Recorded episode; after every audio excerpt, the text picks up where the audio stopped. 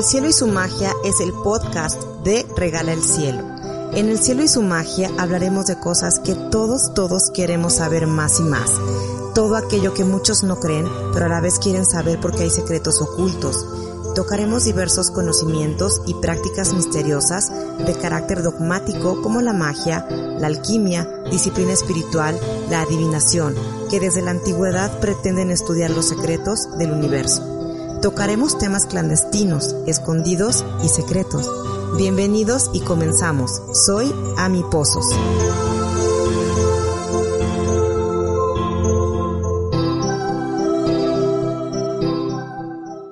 Hola, ¿cómo están? Bienvenidos a un capítulo más del cielo y su magia.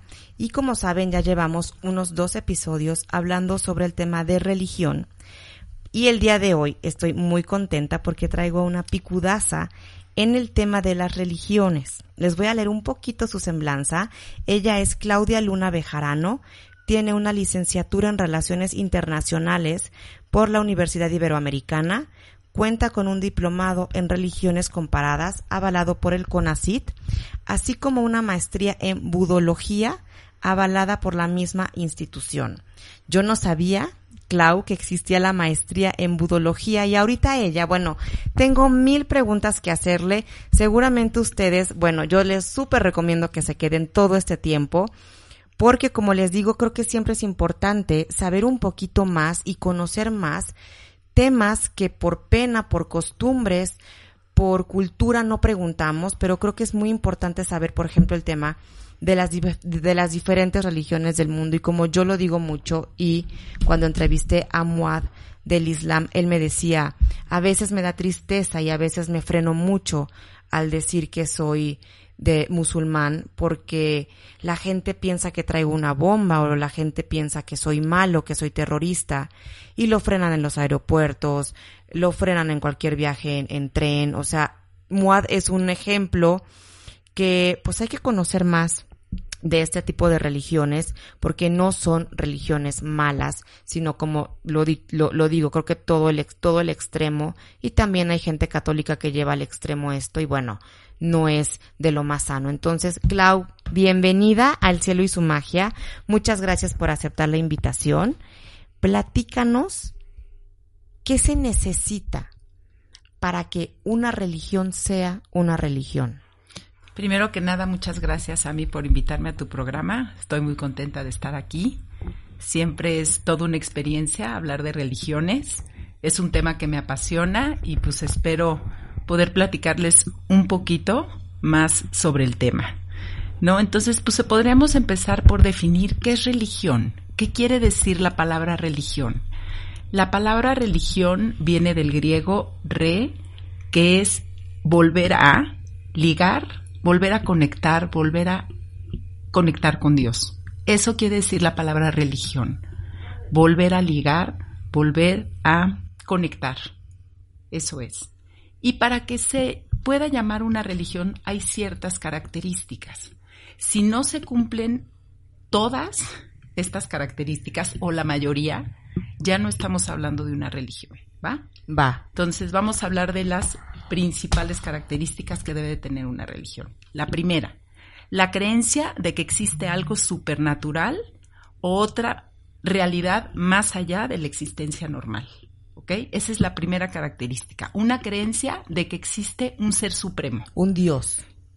Sí, pero por luego vamos a ver que en el budismo no hay una deidad. Entonces, no necesariamente tiene que haber deidad tiene que haber algo más allá. Alguien superior, alguien supremo. Exactamente, esa es la primera, ¿ok? La segunda es la presencia de una realidad última. Tiene que haber una trascendencia. Tiene que haber ciertos rituales o rezos grupales. Tiene que haber ciertos rituales. Esta es la tercera. La cuarta, tiene que haber unos principios éticos con los cuales se tiene contento, por así decirlo, al Ser Supremo. Vamos a hablar, para dar un ejemplo, de los diez mandamientos. Son reglas que fueron inspiradas por Dios, que fueron dadas a Moisés en el monte Sinaí, y son 10 reglas de convivencia básica. Yo les digo a mis alumnos, ya luego este, platicaré un poquito más de mí. Claro. Soy maestra de catecismo y les explico a los niños que cuando el pueblo judío sale de la esclavitud, estuvieron siendo esclavos 400 años eh, en Egipto y Moisés los libera, salen a la libertad y están perdidos. Están perdidos porque no saben hacer qué hacer con esa libertad. Y entonces Moisés, que es un hombre de mucha oración, sube al monte Sinaí y te digo, no es de que Dios llegó y le entregó unas tablas de la ley, que así nos enseñaron, no sé si tú eres católica. Sí, soy católica. A mí Sí. de chiquita me dijeron, es que a Moisés Dios le entregó unas tablas y hoy eh, entendemos que necesitamos cambiar el lenguaje. Que ya a un niñito no le puedes decir, bueno, a un niño no le puedes decir, pues, no, no, pero ¿cómo se las entregó Dios? ¿Cómo llegó y cómo le dio eso? ¿No? Y entonces cambia el lenguaje y hoy entendemos que más bien Moisés, inspirado por el Espíritu, recibe ese, esa sabiduría, esas reglas, y al dárselas al pueblo, el pueblo se ordena. Y gracias a que el pueblo se ordena, logra llegar a la tierra prometida, a la tierra de Cana, ¿no? Entonces, bueno, estábamos, no me quiero desviar del tema, es tiene que ver con principios éticos, como te decía, en este caso fueron los diez mandamientos. En el caso del budismo son los ocho, eh, el camino para llegar a la iluminación, que es visión correcta, habla correcta, pensamiento correcto. eh, le- luego vamos a hablar sí, un sí. poquito más de ellos, ¿no? El otro, eh, la otra característica para que sea una religión es el uso de textos, de mantras, de cánticos, de plegarias. Necesita, necesita ver un libro sagrado para que se pueda llamar religión. Todas las religiones, o por lo menos las más practicadas, tienen un, un texto sagrado. No sé si conozcas un poquito este, estos textos, ¿no? Por ejemplo, el, el ahora que vino el Corán. musulmán, es el, el texto del Islam es el Corán. Nosotros es la Biblia. Nosotros es la Biblia, eh, para, el- para los judíos es la Torá, La Torah. que es su ley, y nosotros compartimos libro con los judíos. Eso es algo que... El Nuevo, el, El Antiguo Testamento. Antiguo Testamento. El Antiguo Testamento. Eh, para los hinduistas son los Vedas y para los budistas tienen una serie de libros, que luego también vamos a platicar de ellos, que son, eh, son tres canastas, así, así se les llama. La primer canasta es el Sutta Pitaka.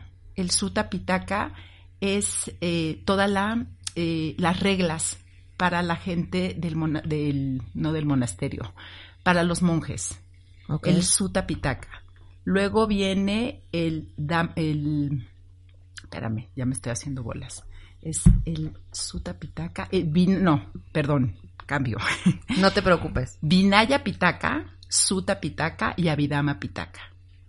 Y en esos libros, que son alrededor de cuarenta y tantos libros, ese es el canon budista. Es extensísimo, pero son libros, como te digo, que es para la gente que se dedica a, a ser monje, que son todas las reglas. Luego viene la parte que es entender el fenómeno, la realidad última de las cosas. Y luego viene el Abhidhamma Pitaka, que es toda la parte de los procesos mentales y la meditación. Es un libro complicadísimo, interesantísimo, que hace algunos años ya iba a ser libro de texto para la gente que estudiara psicología en Harvard.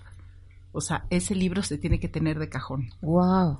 interesantísimo, muy complicado. Los libros sagrados, a mí, eh, no los puedes tomar tú y leerlos solita, porque no vas a entender. Y lo que puede pasar, y digo, no estoy hablando de ti, de mí, estoy hablando de, todo el mundo de en todo el general. mundo en general. Tiene que haber una guía, porque los libros están llenos de simbolismos, porque Sí. los libros están llenos de mucha, mucha sabiduría, que si no logras comprender o no te lo explica un experto, entonces caes en fundamentalismos. Entonces caes en, es que la Biblia dice y esta es palabra de Dios, sí, sí, sí, pero espérame tantito, a ver, ¿cómo se escribió? ¿Hace cuánto se escribió? 40 años en el desierto, sí, pero el 40 para el judío es el tiempo necesario para que haya una transformación.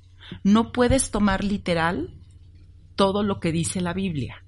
Entonces hay que tener mucho conocimiento, hay que acercarse a los expertos para que te puedan explicar y puedas tú comprender ese libro sagrado. Es todo un estudio de muchos años, hay gente que estudia toda la vida la Biblia, eh, los cánones budistas pues vas leyendo pedacitos y vas desmenuzando y vas entendiendo, yo nunca he leído, por ejemplo, los Vedas no los he leído del hinduismo, creo que son interesantísimos y tampoco he leído el Corán, que dicen que es una belleza, una belleza. Yo estudié, yo estudio actualmente Kabbalah y se basa en el Corán y si dices es difícil. Sí, sí, el, el Corán es un libro complicado y hay que tener eh, sí, una, como tú dices, una, guía. Porque no, no es, y yo creo que el, tema, el, el del judaísmo eh, que es la Torah, también debe ser complicado. Sí, sí, totalmente. Bueno, entonces, además de los libros sagrados, eh, tiene que haber un compromiso personal de adherirte, eh, un compromiso personal de adhesión a este punto de vista sobre el mundo y a las demandas que éste requiere. La presencia de una organización formal, esto quiere decir tienes que pertenecer en el caso de los católicos, a la iglesia, ¿no? Hay mucha gente muy chistosa que me dice, bueno, es que yo sí creo en Dios, pero es que yo no creo en la iglesia. Pues entonces no eres católico. Claro. Hay que aprender a ser un congruente. Hay mucha incongruencia en esto de las religiones. Si tú no crees en la iglesia... ¿Qué pasa si tú no crees en la iglesia? Ah, si tú no crees en la iglesia, entonces, pues no eres un católico entonces crees en Dios, pero si no crees en todo lo que dice la iglesia, entonces pues no, no perteneces a la religión católica. ¿Qué dice la iglesia? Pues hay ciertas cosas que dice la iglesia que hay que seguir o hay que respetar, ¿no? Entonces, eso por un lado. Bueno, el número nueve. El lograr un estado interno de armonía con Dios. El número diez, algún tipo de creencia de la vida después de la muerte. Este punto a mí es fundamental este, y es una característica importante de una religión.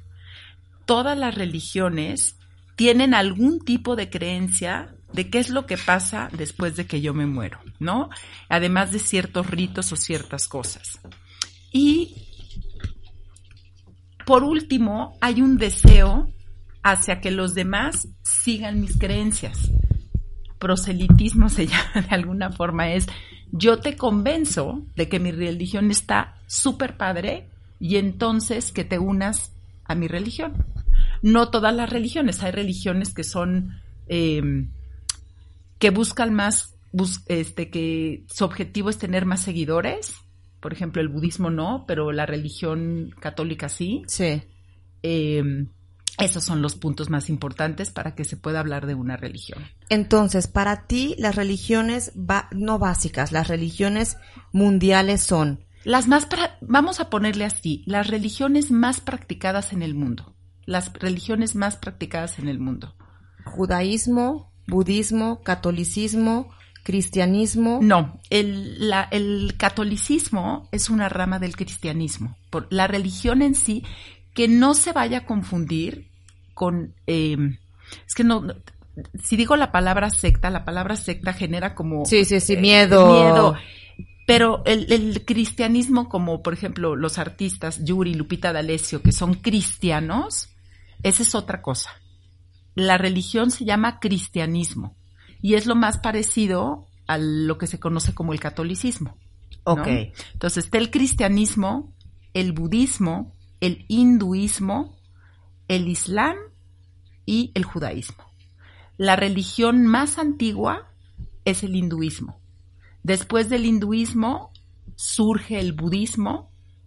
Después del budismo la primera religión monoteísta, que es el judaísmo. Después del judaísmo el cristianismo. No, no, perdón. Híjole. Creo que sí es el cristianismo y luego el islam. O sea que por, por así decirlo, déjame checarlo, pero estoy casi segura que la religión más nueva es el Islam. Ok, entonces, para entrar, para resumir y entrar ya ahorita en la primera religión que nos vas a, que nos vas a explicar tú.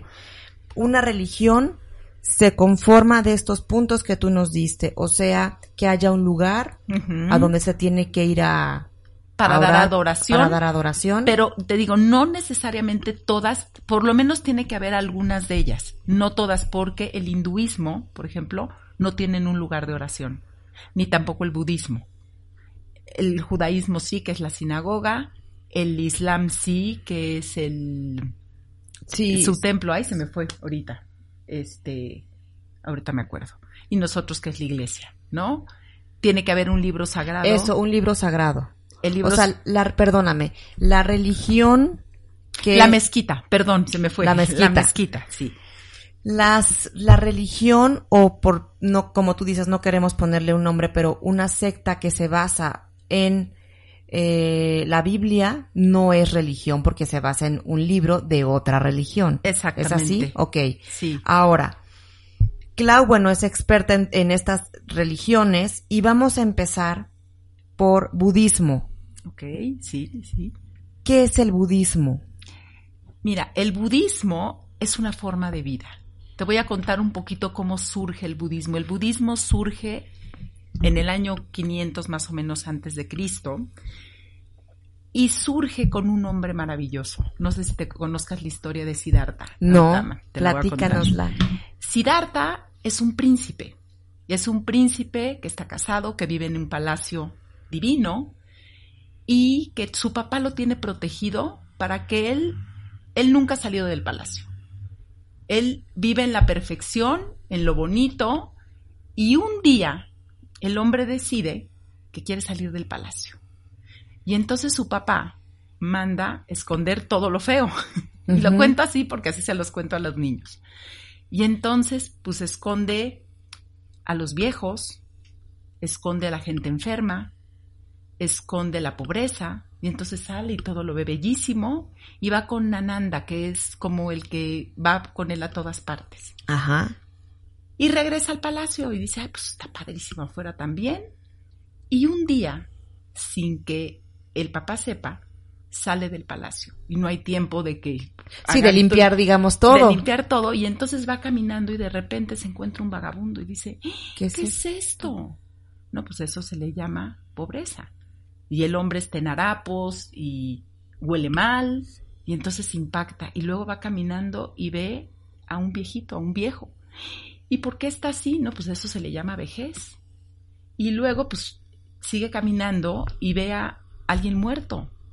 Y esa persona no tiene vida, no, pues eso se llama la muerte. Siddhartha regresa al palacio totalmente impactado y con una tristeza y con una angustia y dice, ¿qué es esto? Y se da cuenta que hay sufrimiento, que el mundo es sufrimiento. Y entonces él decide salir del palacio. Acaba de nacer su hijo. Y sale del palacio y se va. Porque él quiere encontrar algo para terminar con el sufrimiento. Y entonces pasa por todas las corrientes. Y él dice, no, pues no me convence y se vuelve yogi. Pues el yoga tiene miles de años y pues tampoco encontraba nada. Y un día, abajo de un árbol, pasa un tiempo, bueno, no come, o sea, pasa por todas las eh, sí, sí, sí. todas estas de la vida y de repente despierta de una meditación muy muy larga. Y cuando, bueno, no es que despierte, sino que abre los ojos después de haber estado en un estado meditativo de mucho tiempo, y es cuando él encuentra las respuestas para dejar de sufrir. Y entonces Ananda le dice que por favor comparta, que qué vivió, que qué, y él con una paz y con una tranquilidad le dice, toma un, este, un pedazo de tierra, deja salir como la arena entre sus manos, quedan unos pedacitos y dice, es que solamente esto que tengo en la mano te lo podría explicar, o sea, es tanto lo que pasó en esa meditación y Ananda lo convence de que comparta esto. Y entonces él empieza a compartir. Y básicamente, te voy a, te voy a leer un poquito. Ajá. Qué interesante. Eh, él lo que dice es lo siguiente. En el mundo hay sufrimiento. Quiero encontrar el origen de ese sufrimiento. Se puede terminar con él. O sea, si hay un remedio, si hay una cura. Y luego nos dice, hay un camino para terminar con el sufrimiento. Y esto se le llaman las cuatro nobles verdades. Entonces, la primera es, existe sufrimiento. Todos vamos a sufrir. Si tienes condición humana, no te libras del sufrimiento. La segunda es, hay un origen, ¿por qué sufrimos? La tercera es, ¿qué crees? Te tengo una buena noticia. Sí puedes terminar con el sufrimiento. Y la número cuatro es, hay un camino. ¿Ok? Y entonces el camino de estos, se llaman el camino de los ocho pasos, es pensamiento correcto, comunicación correcta, visión correcta, acción correcta, correcta forma de vida, esfuerzo correcto y esta es la novedad que trae Buda, la meditación. La meditación surge con Buda. ¿Qué es la meditación?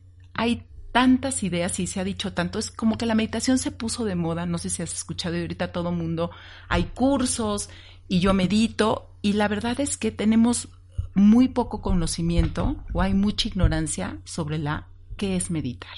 ¿Tú tienes idea, a mí, qué es meditar? ¿Qué has oído hablar de la meditación? Fíjate que yo he oído y viví como que en ese en ese igual y error mío, no, no digo que me lo explicaron mal, a mí me ha costado un trabajo meditar y te hablo desde mi experiencia, porque tengo amigas que lo han logrado, tengo una amiga especialista en medicina ayurvédica, que es la hindú, y ella puede pasar cuatro horas meditando y yo digo, ¿qué? O sea, ¿cómo?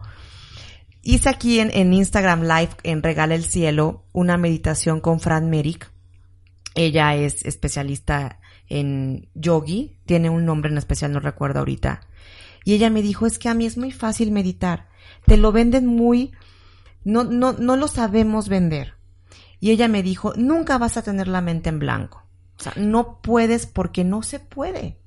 Tú cuando cierres tus ojos y te concentres vas a ver una pecera y vas a ver miles de peces peces que se llama miedo, trabajo, amor, papás, amigas, que son tus problemas o algunos, algunos topecitos que tienes, ¿no?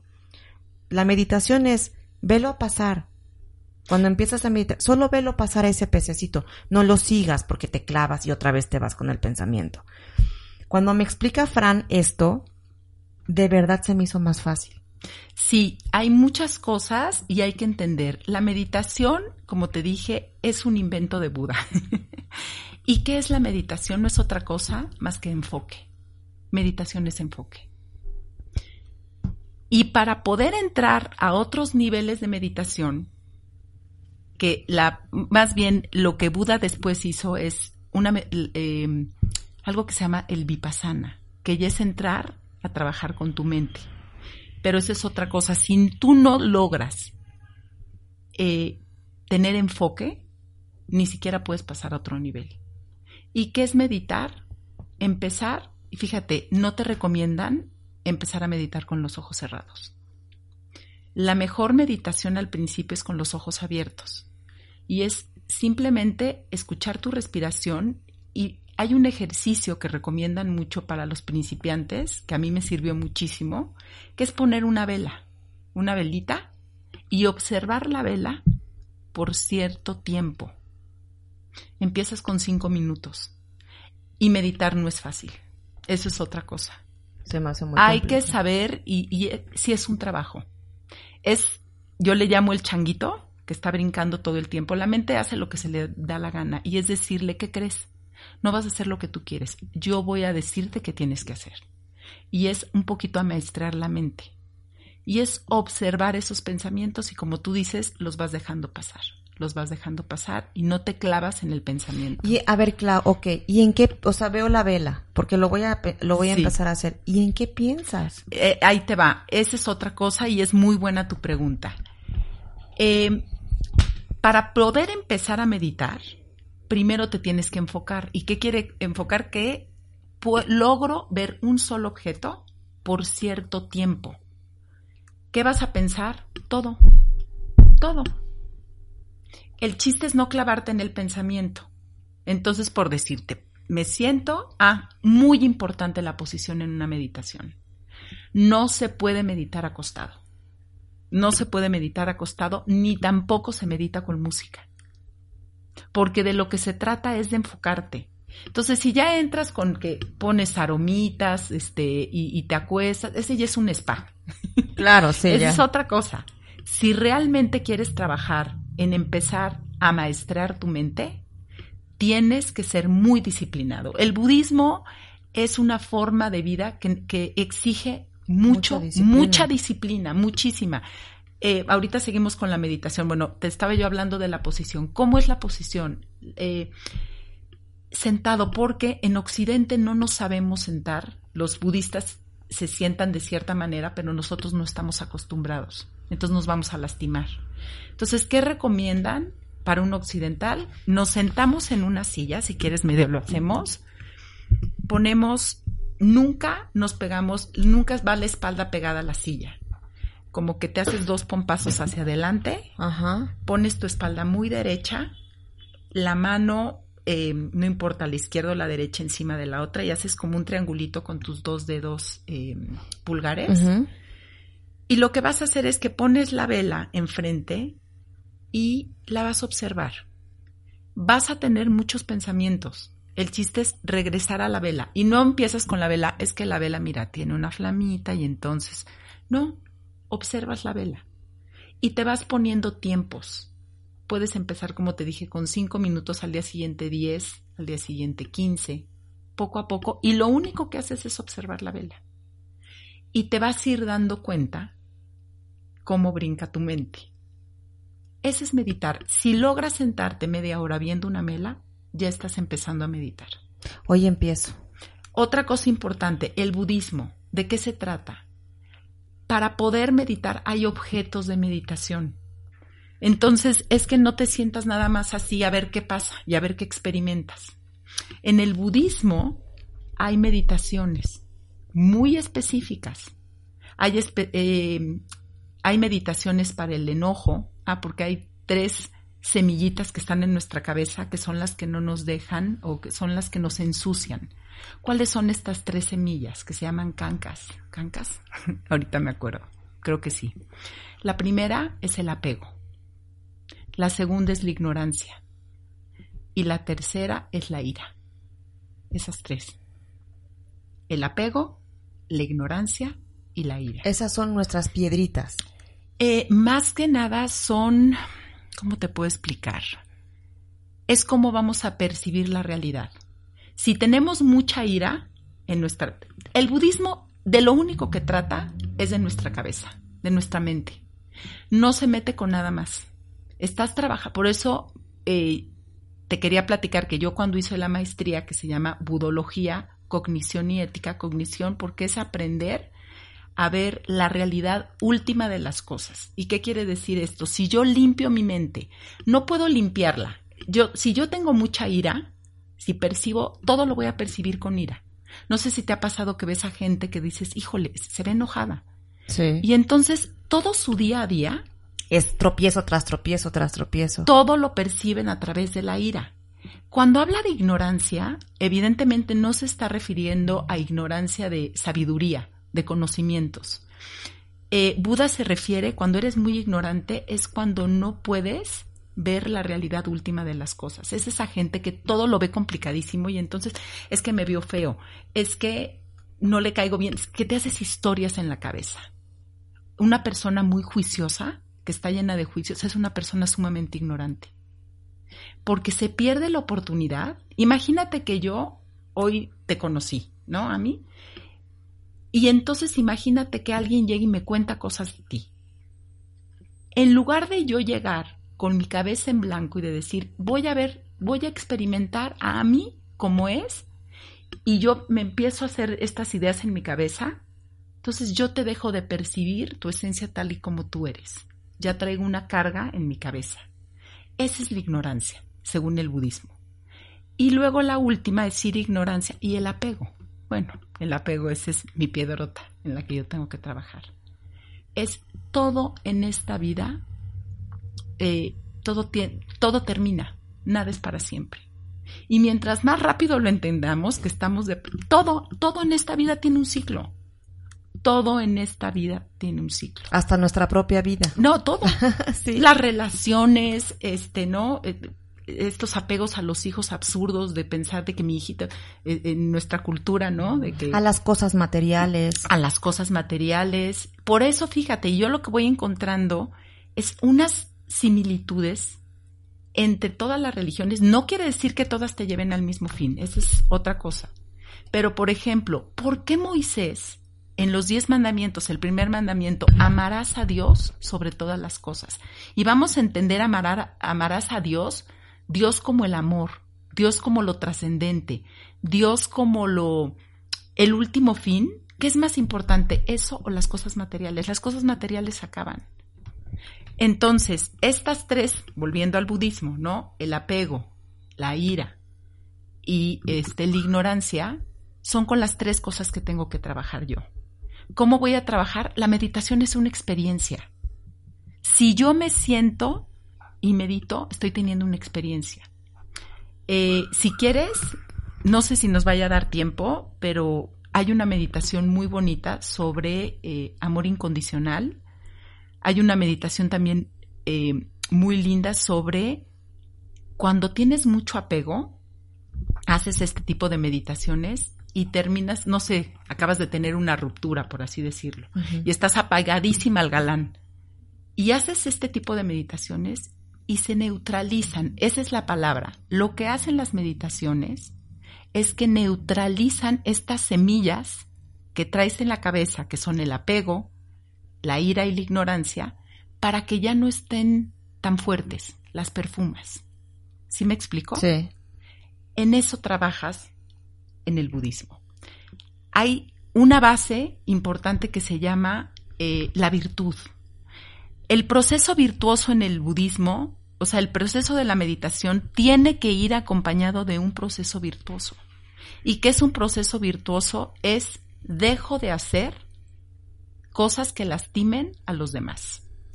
Por eso los budistas ves que dicen es que no matan. No es, fíjate, qué interesante. La gente pensaría que es, estamos hablando de budismo, no de hinduismo. No, no, no, budismo. El budismo te dice, no mates, no por otra cosa, no porque vayas a reencarnar después, no habla de reencarnación. El budismo no se mete con reencarnación. Lo que te dice el budismo es, no mates porque cuando llegues a meditar, no vas a poder. Y estoy hablando no de matar a una persona, estoy hablando de, de matar cualquier ser vivo. Fíjate qué interesante, cuando tú dejas de hacer cosas, algo pasa. Es muy interesante. Entonces, por decirte, te dicen, esta semana Sé buena onda con todo el mundo, así casi casi de fácil. Y esta semana deja de decir groserías. No lo hagas. Y a ver qué pasa, a ver qué se te revela en tu interior. Y de repente, cuando lo vuelves a hacer, se siente algo, algo aquí en la panza te dice, ya no me gustó. Lo mismo criticar, lo mismo hablar mal de los demás, lo mismo, em, no sé, cualquier cosa que te dañe a ti y al otro, en este proceso virtuoso lo dejas de hacer. Y te digo, nunca se mete con bueno, malo, no es porque te vayan a castigar, aquí no hay premio ni castigo. Es por ti. Es por ti. Y entonces este proceso virtuoso de dejar de hacer cosas que me lastiman y a mí y al otro va acompañado de sentarte todos los días a meditar. ¿Y qué es todos los días meditar? Empezamos solamente por el sati. Sati es me siento y observo y dejo pasar los pensamientos y te vas a dar cuenta. Hay una meditación que me encanta. Em, te la platico, porque esos objetos de meditación, porque como tú me dices, Clau, ¿qué pienso? Sí van muy dirigidas las meditaciones. Son 40 los objetos de meditación del budismo, si no me equivoco, si quieres. Entonces, hay una que son colores. Y pones tu círculo de colores, tienen un nombre, ahorita me acuerdo cómo se llaman, y lo único que haces es pones tu círculo, es de color azul, y repites, te pones frente al círculo de color azul y dices azul, azul, azul. Tu mente se está enfocando solamente en ese círculo color azul. ese es un objeto de meditación. O blanco. Y entonces ves el círculo y dices blanco, blanco, blanco. Pareciera muy tonto, pero ¿qué crees? Ya por lo menos estás dirigiendo tu atención a algo. Si estás divagando, entonces no hay enfoque. El, el, em, esto se llaman, los niveles que vas adquiriendo en el budismo se llaman llanas. Llanas. Y entonces tienes como la base que es la virtud. Si eres mala onda o si eres una muy mala persona, no puedes meditar. No vas a poder. Es que no es que, no es que nadie te acepte. Si imagínate cómo está la cabeza de un asesino. No, bueno. Lo último que quiere es meditar. No puedes. ¿Qué pasa con la gente, Clau? porque conozco dos o tres, más bien dos, que... Y, uno me lo dijo, no puedo estar conmigo mismo. Hasta conmigo mismo tengo conflicto. Sí, pues eso es, hay, hay que trabajar, ¿no? E, son procesos en los que hay que trabajar. El, fíjate, varias cosas. Em, Buda dice que la meditación no es para todo mundo hay gente, o sea, hay ciertas condiciones que no te permiten meditar. La enfermedad. Tú trata de meditar enfermo. No se puede. Habla de la gente, por ejemplo, que vive en extrema pobreza. En condiciones de pobreza extrema, tampoco puede meditar. Te estoy hablando de tener hambre, de tener frío. Eh, la gente muy rica, la gente que tiene mucha avaricia, la gente que está en puestos de poder muy altos se le dificulta meditar. Hay ciertas condiciones que se tienen que dar para que tú puedas entrar en un proceso de meditación. Entonces, y es muy lógico, tú ponte a ver. O sea, una gente que está enferma y que tiene hambre, ¿va a poder meditar? No, no pues tiene, hambre. Tiene que cubrir otras cosas. Claro. Entonces, por eso hay hasta una... Pero, ¿qué pasa con, el, con la persona rica con poder? Tiene todo. No, no, no. Lo que pasa es que cuando tienes mucha ambición, estás preocupada por, otras, cosas. Entonces, la meditación es un compromiso para tú estar bien. Fíjate qué interesante. Entonces, empiezas con tu, con tu base de virtud, que es, voy a ser buena onda con todo el mundo. Voy a ser impecable por eso dice visión correcta, tratar de ver las cosas como son, acción correcta, voy a hacer lo correcto. Fíjate, nunca usa la palabra bueno y malo. Eso ya trae connotación y ya trae juicio. Y el objetivo del, budismo es exactamente quitar todos esos velitos que no me permiten ver la realidad última como es. Entonces, eh, si es mucho más complejo, ¿no? De lo que parece, el budismo necesita mucho estudio, el budismo necesita mucha disciplina y necesita cambiar, necesitas cambiar muchas cosas de tu forma de vida. Te dicen, pues no tomes alcohol, no, o sea, no tiene nada que ver, como te digo, con premios y castigos y con que le vas a hacer daño a nadie. Medita crudo. Trata de meditar crudo. Debe ser muy complicado. Pues te duele la cabeza, tienes sed, este. Entonces, sí hay ciertas condiciones para que una persona empiece a meditar. Clau, yo creo, digo, no sé, aquí tú eres la experta, igual y te hago una, hago un comentario tonto, pero no, no, nada, siento que es muy diferente esta religión budista a las otras. Siento que las otras son más regirte por el deber ser de la religión, llámese el yo soy católica, por ejemplo. Vamos a hablar de catolicismo. De catolicismo. O sea, como que te riges más de no, no fijarte en la mujer de tu prójimo, en los diez mandamientos, como que algo muy estructurado, muy cuadrado, en donde siento que no hay tanta disciplina como en el budismo, porque el budismo es más sobre ti, o sea, trabajas en ti, por ti y para ti. Sí, pero es un camino muy solo.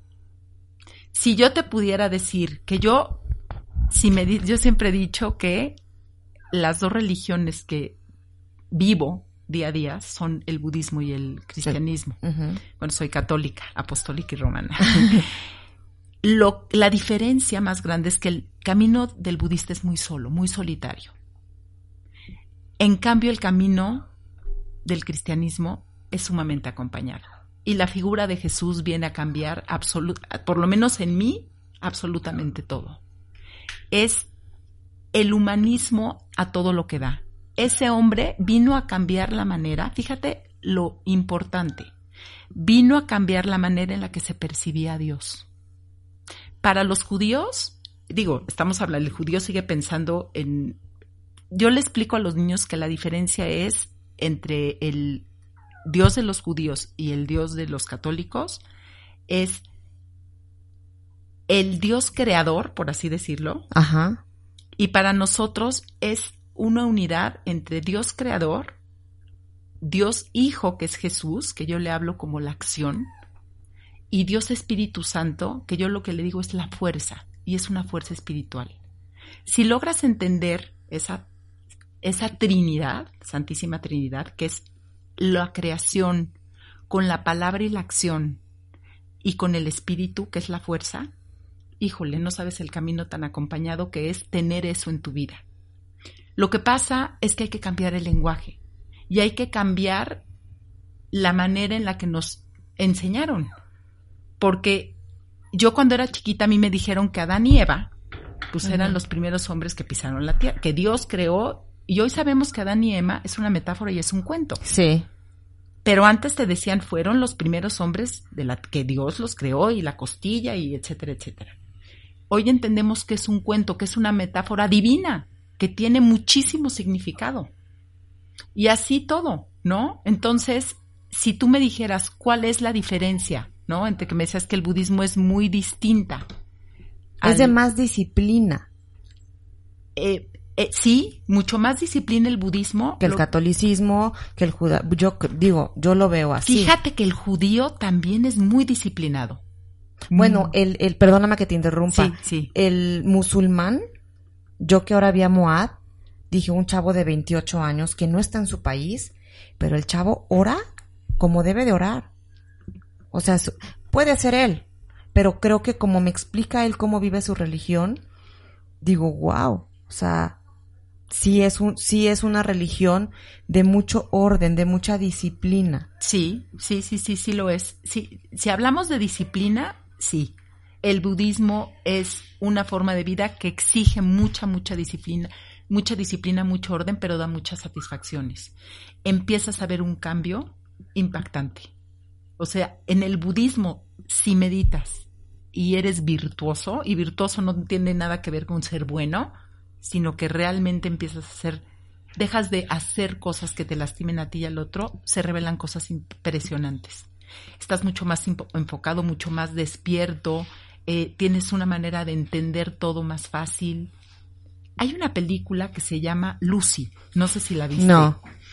Es una película de ciencia ficción, pero al final, eh, de manera muy exagerada, pero es creo que un poco la iluminación, lo que le pasa a esta mujer, es el punto máximo de cuando entiendes la realidad última de la vida. Por eso, cuando llegas a ese nivel, que obviamente pues hay muy poca gente, el budismo no se al budismo no le interesa qué pasa después de la muerte.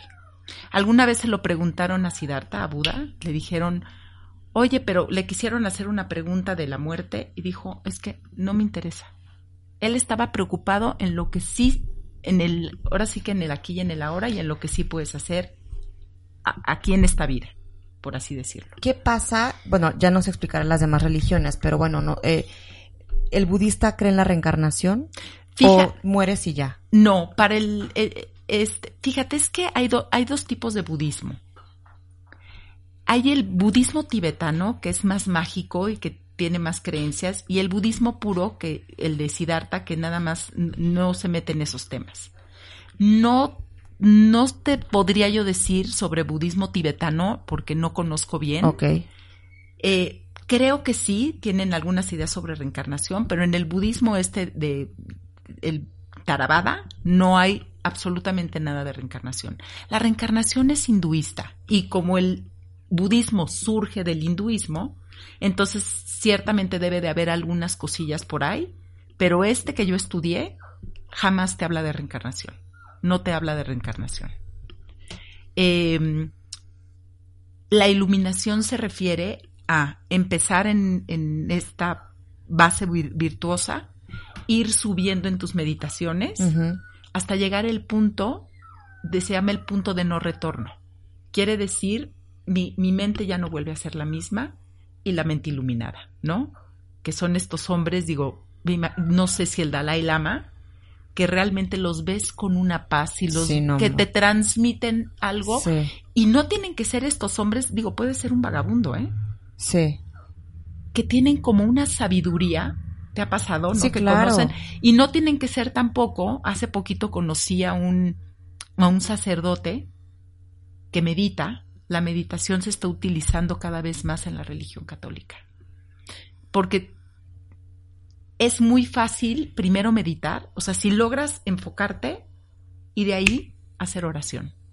No puedes hacer oración si tu cabeza está divagando. Eh, sí puedes, pero si quieres una meditación profunda, si quieres una meditación significativa, digo, perdón, una oración profunda, significativa, esa conexión con ese ser supremo, la meditación te ayuda mucho para llegar. Entonces, eh, la respuesta es este, la respuesta es sí, eh, es mucho más, eh, te implica mucho más disciplina el, el, budismo que las otras religiones. ¿Qué te puedo decir más del budismo? Habíamos hablado que al principio te dije que cuáles eran estos cánones budistas y te hablaba de las tres canastas, ¿no? La primera es la Vinaya Pitaka, la Vinaya Pitaka, que son las reglas y conductas para los bhikkhus. Los bhikkhus, este, son los que están en los monasterios aprendiendo, los monjes. Uh -huh. Y hay una serie de reglas, muchas, pues imagínate, hay libros sobre ellas. Luego viene el Sutta Pitaka, que son las canastas de los discursos de Buda, todo lo que dijo Buda. ¿no? Los discursos largos, los discursos medios, los discursos agrupados, los discursos subsiguientes, los pequeños textos. Y por último está la Vidama Pitaka, que son doctrinas especiales y profundas. Aquí es cuando entra a hablar sobre los procesos mentales y sobre las meditaciones, que ya es cuando hablas, es como un análisis uh -huh. que tú solita te haces empiezas a cuestionarte, pero son meditaciones peligrosas. ¿Por qué? Porque estás, todo lo que sea entrar a tu mente, si tú no estás bien, imagínate la revoltura. Tiene no, que bueno. haber mucho conocimiento, tienes que estar acompañada de un maestro y tienes que haber pasado, ya tienes que ser un gran meditador de enfoque. El uh -huh. sati es cuando te sientas, prendes tu vela y logras quedarte observando esa vela por un buen tiempo. Luego ya puedes cerrar los ojos y ya cerrando los ojos, respiras, escuchas tu respiración y mientras más medites, te haces un experto.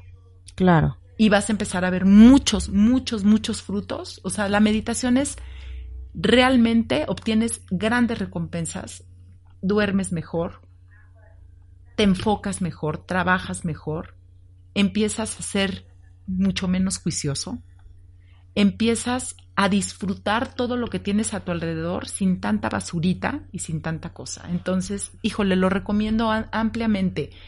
Eh, tómense, dicen que para poder meditar, que para que realmente funcione, si una buena meditación tiene que ser una hora diaria. Wow. Y para que sea una hora diaria, ya esas personas que meditan tres horas, cuatro horas, cada quien, digo, a mí ni siquiera me da la vida para meditar, o sea, una hora y bueno, di que ya no medito diario, antes sí lo hacía, es, mi objetivo es regresar a la meditación, eh, pero sí lo recomiendo ampliamente. Ok. Ese es el budismo, Clau. Este es el budismo, una, un pedacito, sí, porque sí, sí. bueno, ¿no? Es, es, vamos, nunca nunca acabas. Nunca terminas, sí. Oye, ¿y esta maestría de budología te prepara para algo en especial? Mira, la verdad es que eh, es para poder leer, leer lo, el canon, para poder okay. leer los libros. Yo tengo ahí los 42 libros, no los he, les digo mis libros rojos. eh, es un inglés muy complicado porque están traducidos al sans, del sánscrito al inglés, pero es un inglés de Inglaterra y entonces son muy complicados. Entonces, para lo que te prepara la maestría es para poder leerlos, para poder entender esos textos. ¿no? Y obviamente para conocer todos estos objetos de meditación que son interesantísimos. Hay unas meditaciones, por ejemplo, muy fuertes. Hay una meditación que es para la impermanencia. O sea, los monjes, tú llegas a un monasterio budista, te estoy hablando en, este, en el Tíbet, ¿no? Que es donde más budismo hay.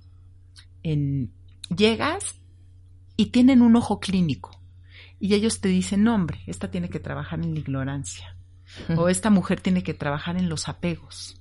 Y entonces te ponen a meditar y hay una meditación de cómo vas viendo cómo te comen los gusanos, tal cual. Cuando te mueres, visualizas tu muerte y cómo te comen, no, muy fuertes.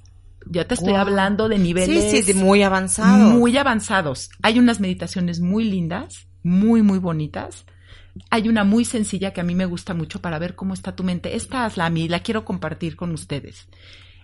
Eh, cierras los ojos, ya cuando después de haber visto tu velita. Cinco minutos. Pues, diez minutos, por lo menos, ¿no? Ok. Cierras los ojos y entonces vas a visualizar tres cajas. La primera caja es una caja roja. Y en esta caja roja voy a meter todos mis pensamientos acerca del pasado todo lo que tenga que ver con el pasado. Entonces, híjole, es que ya me acordé cuando yo corté con mi novio, híjole, cómo sufrí, qué bárbaro. Entonces, ese pensamiento lo pongo en la, caja roja. Luego, una cajita verde para meter todos los pensamientos del presente. ¿Qué estoy oliendo? ¿Qué estoy sintiendo? ¿Qué percibo a mi alrededor? Todo eso lo voy metiendo en la cajita verde. Y luego, una cajita azul que son todos mis pensamientos acerca del futuro. Híjole, es que la verdad es que sí, fíjate que voy, a hacer un negocio y me va a ir súper, súper bien y entonces salgo. Y nos, todo lo que tenga que ver con el futuro va a la cajita. Te vas a dar cuenta si tú vives. De repente dices, no, todo, todo está metido en la cajita roja. Qué horror, vivo totalmente en el pasado. O soy una persona que está muy enfocada en el presente, eso sería lo mejor. O todo el tiempo estoy futureando muy interesante. Y así, entonces estás 40 minutos metiendo pensamientos en cajitas. Y eso hace que tu meditación sea mucho más estructurada. ¿Ves que tú me decías, Clau, me siento y qué hago? Siempre ten un objeto de meditación. Siempre. En este caso es la vela. Ya tienes un objeto de meditación. O si vas a hacer la de los colores, que te dije, creo que este, no me escuchaste muy bien, que era un círculo de un color. Creo que son rojo, azul o blanco. Entonces, un día medito con el círculo azul y lo único que hago es repetir la palabra azul, azul, azul, pero es un objeto de meditación. Entonces, me enfoco en el círculo azul. Las otras que te estoy contando ya tienen que ver con procesos mentales, ya tienen que ver con cosas que quiero trabajar. Pero esa es la vipassana, ese es invento de Buda. Me confundí, ¿eh? dije una barbaridad y quiero corregir. La meditación ya existía, pero insistía la meditación de enfoque el invento de Buda es la vipassana que tiene que ver con los procesos mentales. Ok. Bueno, Klaus, se nos acabó este tiempo, pero te quiero de regreso para judaísmo. Por supuesto. Para cristianismo. que, eh, que, bueno, ella, ella da clases, de su fuerte. Y, eh, bueno, en las siguientes sesiones, pero platícanos, la gente que te escuchó, que sabe que, bueno, estudiaste este, este tema de religiones, que das clases, ¿a dónde te podemos encontrar? Mira, eh, estoy empezando, eh, bueno, llevo muchos años dando clases de catecismo, llevo 10 años, he preparado alrededor de 400 niños. Me fascinan además porque yo siempre les digo a las mamás que yo aprendo de ellos. Claro. Vienen los niños además con una sabiduría que impactante eh, me enseñan ellos más que yo creo que lo que yo les enseño a ellos. Entonces, si les interesa que eh, tengo poquitos grupos y estoy saturada, pero feliz, hacemos un huequito si a alguien le interesa meter a su hijo al catecismo. Les dejo mi teléfono 55 54 54 41 17 y estoy por abrir un taller de religiones comparadas. Ay, yo quiero. Pero lo estoy planeando porque, híjole, la verdad es que eh, hace mucho que no sacaba mis libros y que no, y esto se olvida y hay miles de conceptos y miles de cosas. Entonces quiero estar muy, muy preparada para poder dar un taller muy dinámico y que nos deje mucho y regresar y también uno de meditación. Ok. Un taller de meditación también muy planeado para que, porque sobre, mira, es un taller que le traigo muchas ganas, se llama Mitos y Realidades de la Meditación. Que sí, que no, ¿no? Por decirte eso, que es que ya si logras poner tu mente en blanco, eso es imposible, estarías muerto. ¿No? Exacto. Entonces, pues a sus órdenes, lo que se les ofrezca, yo regreso feliz de la vida contigo. Sí, claro, nos faltan las demás, Clau. este fue un poquito de budismo, como, tú dijiste, bueno, es nunca acabas. Sí. Y nos falta judaísmo, catolicismo, y bueno, el Islam ya lo vimos con, con Moad, pero bueno, nos das una repasada. Claro que Porque tú lo ves ya de la parte, eh, él la practica, pero tú lo estudiaste. Sí. O sea, tú lo... Eh, practico el budismo, digo, la verdad es que, eh, como digo, practicar el budismo es, exige mucho, mucho, mucho, entonces, eh, no, no como debiera ser, trato de meditar, eso sí, todos los días, y en lo que sí puedo resolver todas sus dudas es en cristianismo, que la próxima vez que nos veamos hablamos de, eso. Perfecto, pues Clau, muchas gracias. Gracias a ti, a mí. te vemos muy pronto. Igualmente. Gracias.